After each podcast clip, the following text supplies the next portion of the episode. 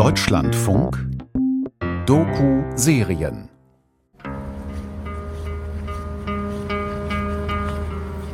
Eine dunkelhaarige Frau im hellblauen T-Shirt läuft durch die Moskauer Altstadt. Vorbei an alten Häusern aus dem 19. Jahrhundert und an schicken Glasfassaden von Banken und Hotels. Irina, 45 Jahre alt, arbeitet als Regisseurin beim regierungskritischen Theater DOC. Heute soll dort eine geheime Probe stattfinden, zu der sie mich mitnehmen will. Die informelle Opposition. Russen gegen Putins System. Von Roman Schell. Folge 3. Theater um jeden Preis. Seit dem Überfall Russlands auf die Ukraine am 24. Februar 2022 schaut alle Welt nach Russland. Zu Beginn des Kriegs achteten deutsche PolitikerInnen noch penibel darauf, von Putins Krieg zu sprechen. Sagen wir es in aller Klarheit. Putin hat die Ukraine angegriffen. Dieser Krieg ist kein Krieg der Menschen in Russland. Dieser Krieg ist Putins Krieg. Für all das gibt es keine Rechtfertigung. Das ist Putins Krieg. Aber je länger dieser Krieg dauert, desto mehr fragen sich viele, was eigentlich mit den Menschen in dem riesigen Reich los ist. Warum wehren sie sich nicht gegen dieses Regime, das ihnen die freie Meinungsäußerung verbietet und mit Geld und Gefängnisstrafen droht, wenn sie die Wahrheit aussprechen?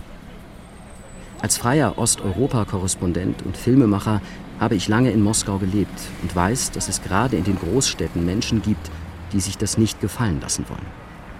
Aber die Luft wird immer dünner für sie. In Folge 2 ging es um die Künstlergruppe JAV, die mit ihren Antikriegsaktionen in St. Petersburg ein großes Risiko eingegangen ist, was schließlich zu Festnahmen geführt hat. Auch ich bin mit ihnen in Gewahrsam gelandet. Und jetzt bin ich also in Moskau, wo unter dem Deckmantel der Kunst Diskussionen über den Ukraine-Krieg angestoßen werden sollen. Es ist schwer, dieses Stück offen zu zeigen, denn es ist ein Risiko für das Theater. Dieses Theater ist das freigeistigste und unabhängigste in ganz Russland, seit Jahren. Unsere Aufführungen werden von den Behörden nicht zensiert. Unser Ukraine-Stück spielen wir aber erst spät abends, nach allen offiziellen Vorstellungen. Das Theater hat dann offiziell offiziell schon zu. Auf der Webseite wird die Veranstaltung so neutral wie möglich beschrieben, damit das Theater nicht sofort von den Behörden geschlossen wird. Von diesem Stück erfahren die Leute überwiegend durch Mund-zu-Mund-Propaganda. Von Freund zu Freund wird die Info über die Aufführung weitergereicht. Wir wollen keine einmalige Aktion machen, nach der dann alles vorbei ist. Wir wollen möglichst lange spielen, damit die Leute die Wahrheit erfahren. Dieses Haus soll als Insel der Freiheit aufrechterhalten werden.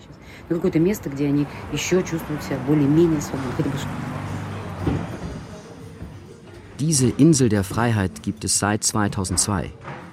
Momentan mietet die Truppe einige Räume im Zentrum von Moskau, zwischen einem Restaurant und einer viel zu lauten Karaoke-Bar, die während jeder Abendvorstellung zu hören ist. Aber es ist die einzige Location, die sich das unabhängige Theater leisten kann. Im kleinen Saal des Theaters gibt es freie Platzwahl. Etwa 50 ZuschauerInnen sind zur Aufführung scheinbar erwachsen gekommen. Ein Theaterstück über Psychologie und das Kind in uns allen. Doc bezeichnet sich als dokumentarisches Theater. Es behandelt überwiegend aktuelle politische und soziale Themen, wie die Einschränkungen der Pressefreiheit in Putins Russland, Propaganda, Diktatur, Militarismus, Stalins Repressionen, Genderfragen. Die Aufführungen sind satirisch, scharfzüngig, regierungskritisch und basieren oft auf echten Ereignissen, Dokumenten, Berichten oder Interviews. Das hat dem Theater schon viel Ärger eingehandelt. Wie 2015, als im Doc ein Film über die letzte Maidan-Revolution in der Ukraine gezeigt wurde. Während der Filmvorführung stürmte plötzlich ein Dutzend Polizisten das Gebäude. Einige Zuschauer filmten damals das Geschehen mit ihren Handys. Männer in Uniform und in Zivil forderten die ZuschauerInnen auf, die Handyaufnahmen sofort zu stoppen, nahmen ihnen die Telefone weg. Die Menschen wurden zum Ausgang getrieben. Das Gebäude sei vermint, so die offizielle Begründung.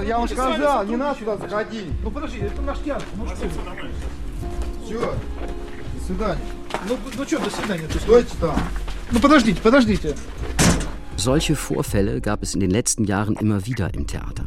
Störmanöver, Einschüchterungsversuche. Dreimal musste das Theater seinen Standort wechseln, weil dem Ensemble immer wieder gekündigt wurde. Während die Aufführung im Erdgeschoss des Theaters beginnt, gehen zehn Schauspielerinnen und Schauspieler ein Stockwerk höher. Es sind Frauen und Männer zwischen 30 und 50 Jahren. Durch die offizielle Aufführung getarnt, wollen sie heute für eine geheime Aufführung proben. Für jeden Satz bei dieser Probe könnten sie im Knast landen. Die KünstlerInnen betreten einen Raum mit weißen Wänden und nehmen auf einfachen schwarzen Klappstühlen Platz. Die Probe beginnt. Das Stück heißt Messenger es basiert auf Gesprächen, die verschiedene Menschen aus der Ukraine und aus Russland in den ersten Tagen des Ukraine-Kriegs auf sozialen Netzwerken geführt haben. Gedanken, die sich in Russland inzwischen kaum noch jemand traut auszusprechen. Jeden Satz könnten die russischen Behörden als Diskreditierung der russischen Armee deuten. Manche schreiben auf Facebook, ihr seid schuld, eure Kultur hat Putin zur Welt gebracht. Olga, ihn hat eine Frau zur Welt gebracht, nicht unsere Kultur. Wir haben seit Jahren keine freien Wahlen mehr. Er wählt doch sich selbst. Das sollte jedem klar sein. Das ist so schrecklich. Ich hätte nie im Leben gedacht, dass ich mich im Keller vor Geschossen verstecken werde. Die Welt ist verrückt geworden. Wie lange werden wir in diesem Wahnsinn noch überleben können? Ich zittere nach jeder Explosion. Was machen wir, wenn uns die Lebensmittel ausgehen? In den Geschäften gibt es kaum noch was. Ich war einkaufen und habe nur Brot bekommen. Dafür musste ich ewig lange anstehen. Schau dir die ukrainischen Nachrichten im Netz an. Dann wird dir alles klar. Wir haben die russischen Nachrichten geguckt und waren schockiert. Man nennt uns dort Faschisten. Bald werden vielleicht die Fluchtkorridore nach Russland geöffnet. Kommt ihr rüber? Wir werden nie in das Land kommen, das uns bombardiert. Kapier das endlich. So denken meine Mutter, meine Frau und alle unsere Verwandten. Es gibt Sachen, die man unter keinen Umständen machen sollte. Man sollte nicht nahe eines Atomkraftwerkes Kampfhandlungen durchführen. Das ist eine Gefahr für die ganze Welt. Unten im Erdgeschoss ist die Aufführung zu Ende. Die ZuschauerInnen verlassen den Saal. Aber für Irina, die Regisseurin und ihre HelferInnen ist noch nicht Feierabend. Denn jetzt beginnt der inoffizielle Teil ihrer Arbeit. Gemeinsam bauen sie die Bühne für das nächste Stück um. Ein Stück, das es in Putins Russland eigentlich nicht geben dürfte. Sie stellen zehn Klappstühle auf das schwarze Laminat des Bühnenraums. Neben jedem Stuhl steht eine Lampe. In die Mitte des Stuhlkreises legt Irina ein dickes weißes Seil, es trennt die Bühne in zwei Hälften und symbolisiert die Grenze zwischen Russland und der Ukraine. Das Stück Messenger, das oben gerade noch mal geprobt wurde, soll gleich im Geheimen hier aufgeführt werden. Als alles steht, kommen die ersten ZuschauerInnen in den Raum. Sie reden nur gedämpft miteinander. In der Luft liegt eine angespannte Atmosphäre. Jedem Gast hier ist klar, dieser Theaterbesuch könnte im Gefängnis enden. Jeden Moment könnte die Polizei das Gebäude stürmen und alle abführen. Als sich die letzten ZuschauerInnen gesetzt haben, wird deshalb die eiserne Eingangstür hinter ihnen abgeschlossen. Auch für mich gibt es jetzt kein Zurück mehr. Ich tue einen auf neugierigen Zuschauer und filme das Theaterstück mit meinem Handy. Aber mein Puls rast. Ich spüre mein Herz klopfen. Dann gehen die Lichter aus. Die Vorführung beginnt.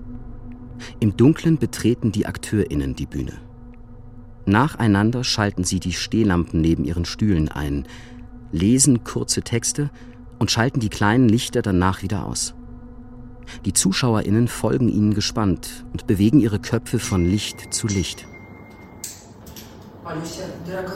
Liebe Polusja, du weißt doch, dass wir euch alle lieben. Die Politik hat unser Wiedersehen unmöglich gemacht. Aber die aktuelle Situation soll unsere Beziehung nicht belasten. Ich bin schon seit 30 Jahren mit dir befreundet. Und das bleibt auch so, bis meine Haare grau werden. Liebe Schurotschka, ich denke so wie du. Die Politiker sind an allem schuld. Sie kämpfen um ihre goldenen Fabergé-Eier. Was können wir dafür? Es toben Kämpfe um Kharkiv. Viel Glück euch und eurem Scheiß Putin. Mama, ich liebe dich und drücke dich. Grüße an Putin. Das ist alles wahnsinnig traurig. Die Menschen verhalten sich wie Zombies. Das ist so krass. So etwas hätte ich nie erwartet. Die Leute wurden jahrelang von Putins Propaganda beschallt. Vor allem bei den Älteren wurden Ängste geschürt. Vor irgendwelchen Nazis, vor Präsident Biden oder der NATO. Ich verstehe, dass jetzt alle lügen. Aber nicht wir haben euch überfallen. Ich zeige dir was. Hier, schau. Da, da.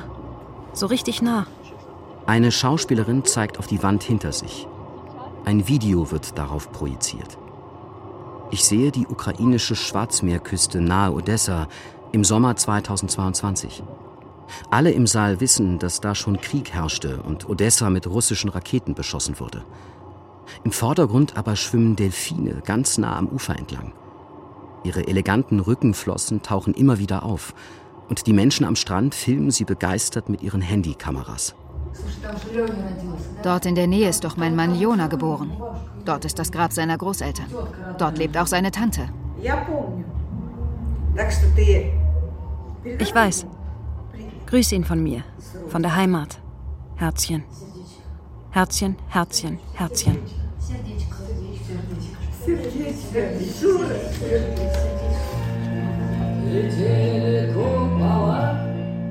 Ein Song über die Heimat der regierungskritischen russischen Rockband DDT kommt aus den Lautsprechern im Saal. Der Sänger der Band hat sich bei einem Konzert offen gegen den Besatzungskrieg Putins geäußert und Probleme bekommen.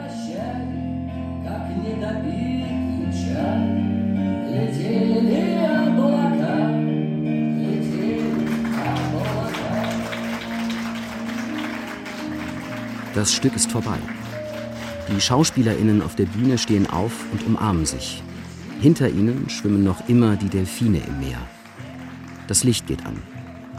Als ich mich umschaue, sehe ich, dass einigen im Zuschauerraum die Tränen über die Wangen laufen. Auch eine ältere Dame mit kurzen grauen Haaren ist sichtlich bewegt. Das ist eine Tragödie für uns alle hier. Leider verstehen das die Menschen dort bei Ihnen im Westen nicht ganz. Es ist aber tatsächlich eine Tragödie für uns.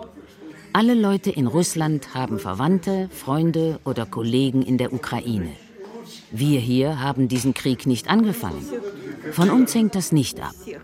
Menschen hier in diesem Haus und auch andere versuchen alles dagegen zu tun, was in unserer Macht steht. Ich sage Ihnen das jetzt und riskiere dabei sehr viel. Sehr viel. Nochmal. Sie sollten nicht denken, dass Russland oder Menschen in Russland all das angefangen haben. Das war jemand anderes.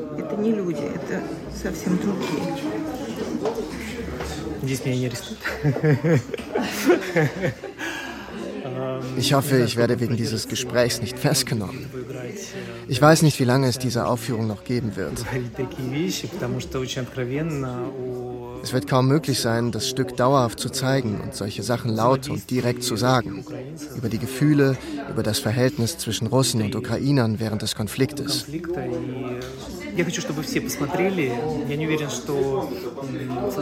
Ich wünsche mir, dass alle Menschen im Land sich dieses Theaterstück angucken.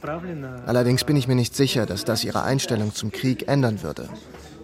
Obwohl das Stück vorbei ist, verlässt kaum jemand den Raum. Viele der Menschen hier kennen sich. Sie haben sichtlich Bedarf, sich miteinander zu unterhalten. Ein Gespräch unter Gleichgesinnten über die Lage, über die Zensur in Russland, über eine mögliche Mobilmachung und das Kriegsrecht, das verhängt werden könnte. Die meisten Gesichter sind ernst und angespannt. Auch eine der Schauspielerinnen aus dem Ensemble ist nachdenklich. Seit Februar wurden regierungskritische Theater im ganzen Land geschlossen. Sie haben den Machthabern wohl nicht gepasst. Künstlerinnen und Schauspielerinnen werden verfolgt. Sehr viele Kulturschaffende haben das Land verlassen.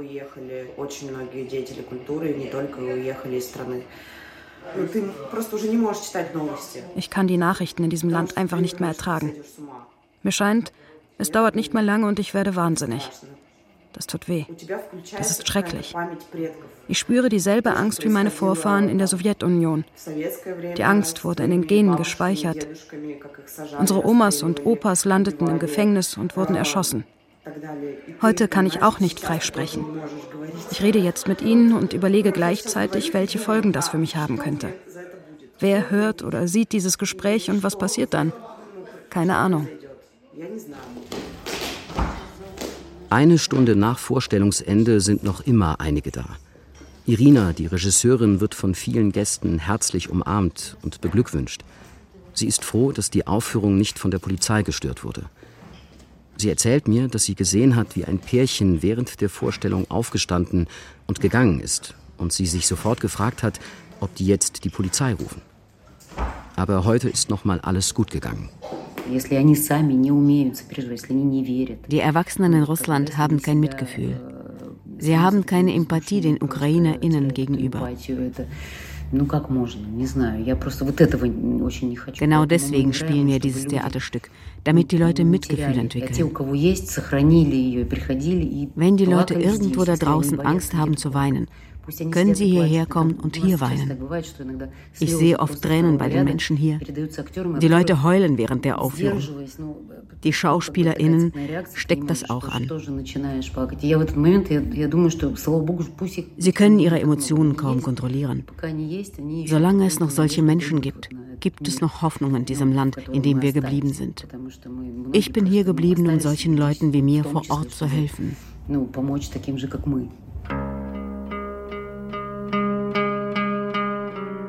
Am nächsten Tag bin ich mit Irina im Zentrum von Moskau verabredet. Eine große Grünanlage mit zahlreichen Fontänen und Attraktionen direkt an der Moskwa. Irina will mir zeigen, was sie in diesen Tagen so richtig auf die Palme bringt. Wir laufen am Ufer entlang. Auf der anderen Seite der Moskwa steht das russische Verteidigungsministerium, ein in goldenen Farben beleuchtetes großes Sowjetgebäude.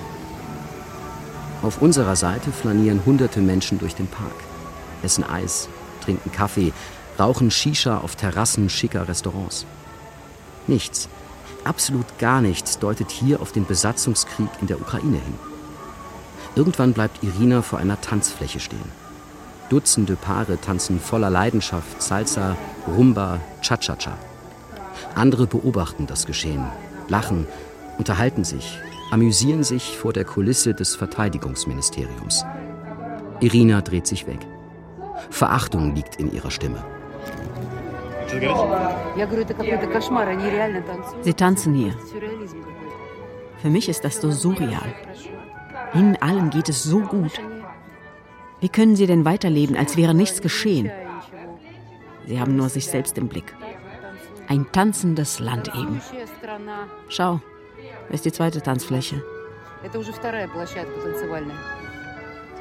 Irina zeigt auf die gelben Lichter, die etwas weiter hinten im Park einen Tanzboden aus Holz beleuchten.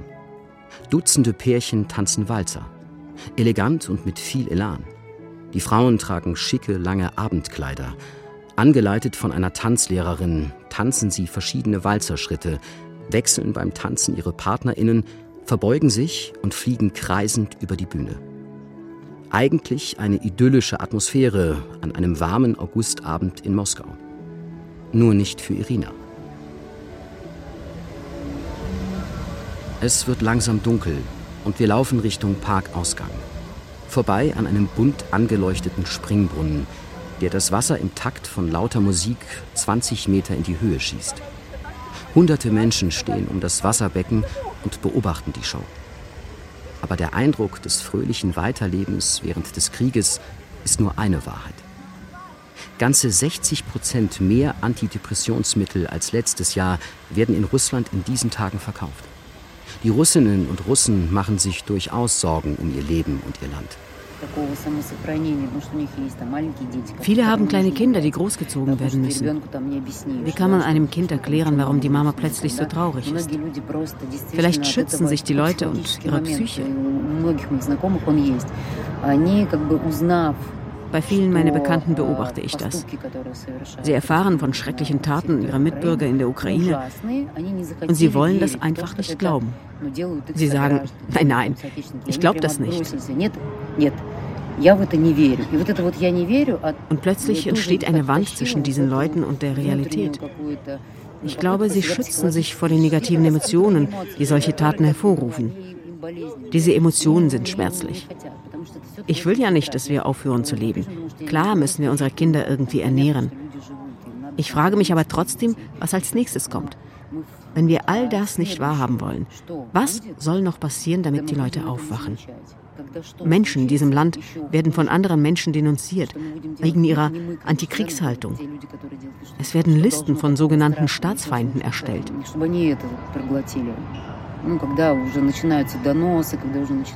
Leute landen im Knast wegen eines Wortes. Sie bekommen Haftstrafen. Was soll noch passieren, damit sie hier alle aufwachen?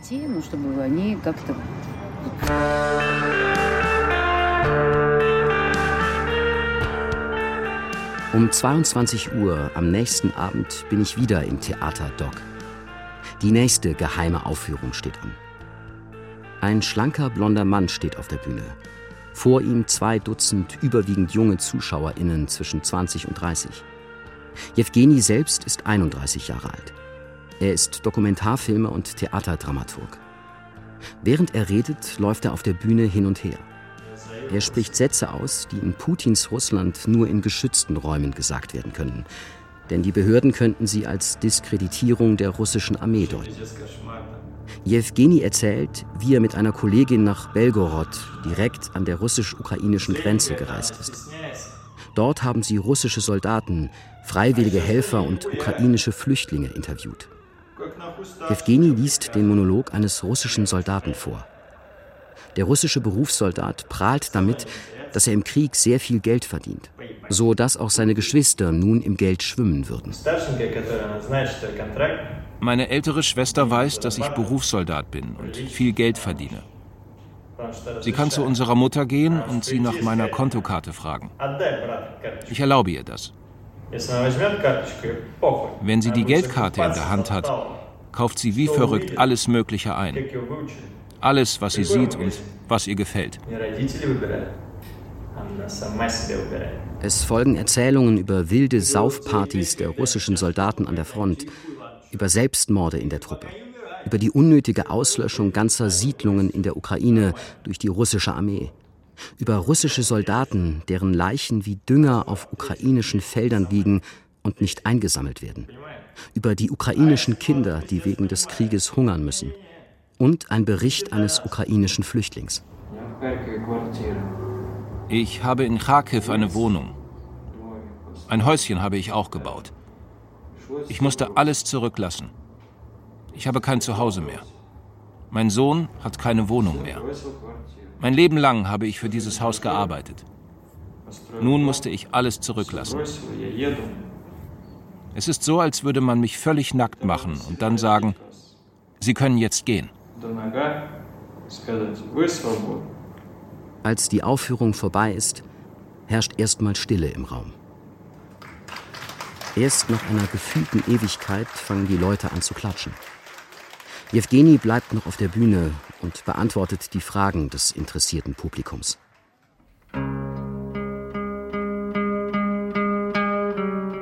Am nächsten Tag lädt Jewgeni mich zu sich nach Hause ein. Er wohnt nicht weit vom Theater Dog entfernt. Wir treffen uns am Moskwa-Ufer und laufen etwa zehn Minuten lang zu einem Altbau im Zentrum von Moskau. Jewgeni bewohnt hier ein kleines, helles Zimmer.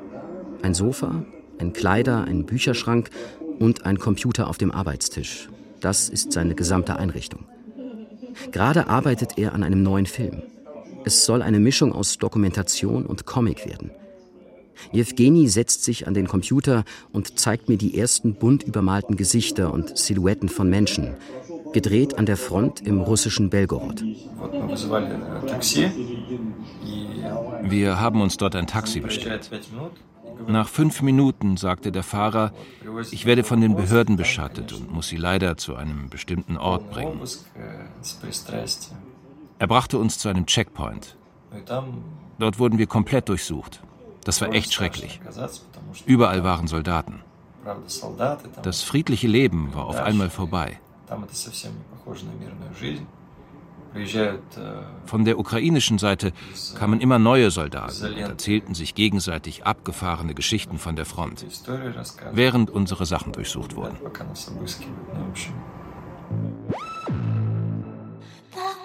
Trotzdem lässt sich Jewgeni nicht stoppen. Er lädt mich zu einer geheimen Aufführung in St. Petersburg ein. Getarnt als Stadtführung will er sein Theaterstück über die Fronterfahrungen in den Straßen der Stadt zeigen. Eine Woche später treffe ich Jewgeni um Punkt 22 Uhr am vereinbarten Ort mitten im Zentrum von St. Petersburg.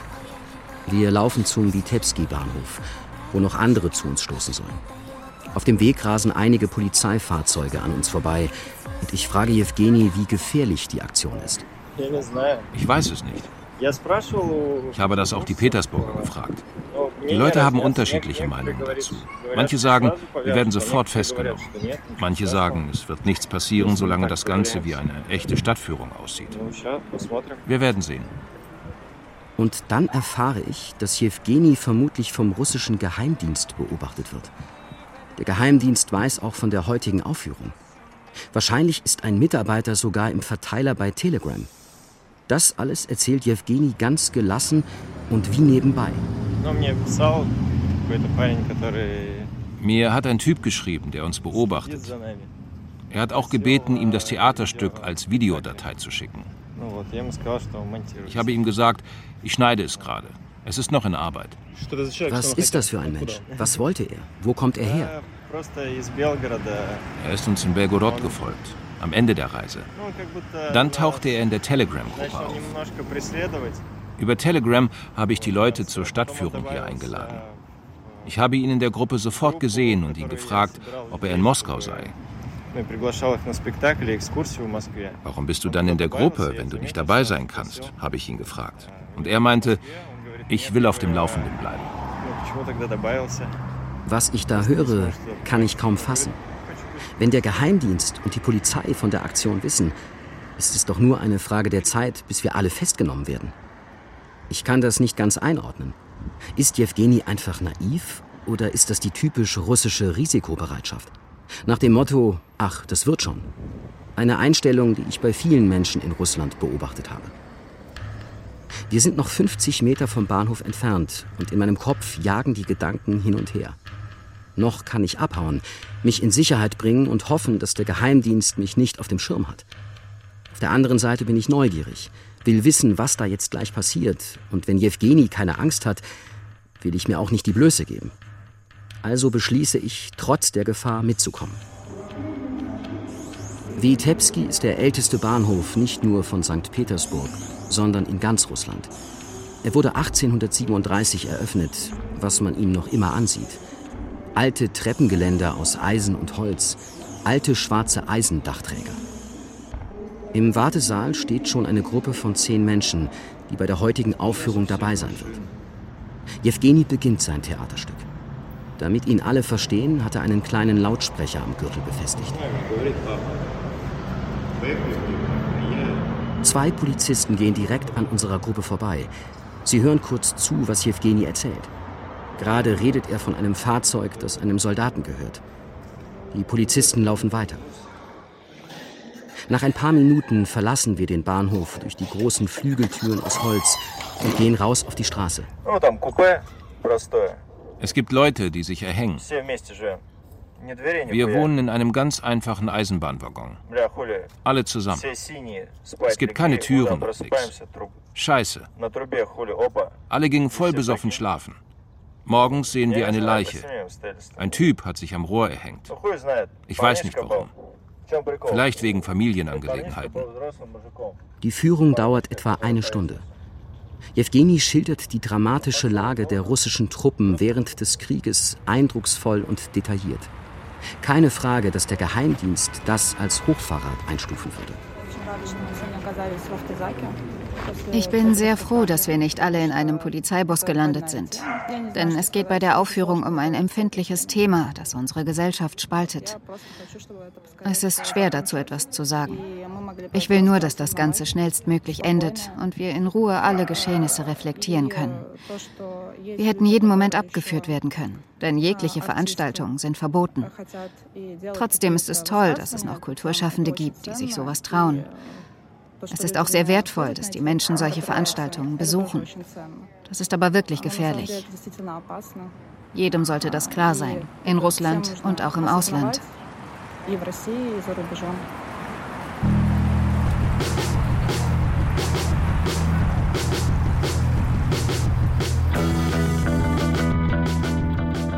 Die informelle Opposition. Russen gegen Putins System. Folge 3 Theater um jeden Preis. Von Roman Schell. Es sprachen Jonas Beck sowie Andrei Balakowski, Lisa Biel, Demet Fey, Nils Kretschmer, Jochen Langner, Alexandra Lowigina, Hildegard Meyer, Janina Sachau und Lydia Stäubli. Musik unter anderem von Sonic Death und Xanax Tbilisi. Ton und Technik Oliver Dannert. Regie Matthias Kapohl.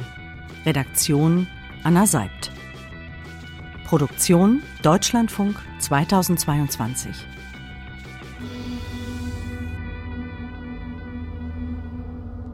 Einige Wochen nachdem ich wieder in Deutschland bin und kurz nachdem Putin die Teilmobilisierung russischer Männer für den Krieg angekündigt hat, bekomme ich von der Doc-Regisseurin Irina eine Sprachnachricht. Im September mussten wir unsere Aufführung zweimal absagen. Das war das erste Mal, seitdem das Stück gespielt wird. Dabei waren wir früher so entschlossen zu spielen. Wir haben einige Warnungen bekommen, dass wir lieber aufhören sollten. Zusammen haben wir beschlossen, kein Risiko einzugehen. Vorerst. Wir wollen aber weitermachen. Ich weiß allerdings nicht, wie viele Leute mitmachen werden. Aber wir werden auch zu dritt oder zu zweit weiterspielen. Denn gefühlt sind wir jetzt in einem schwarzen Loch.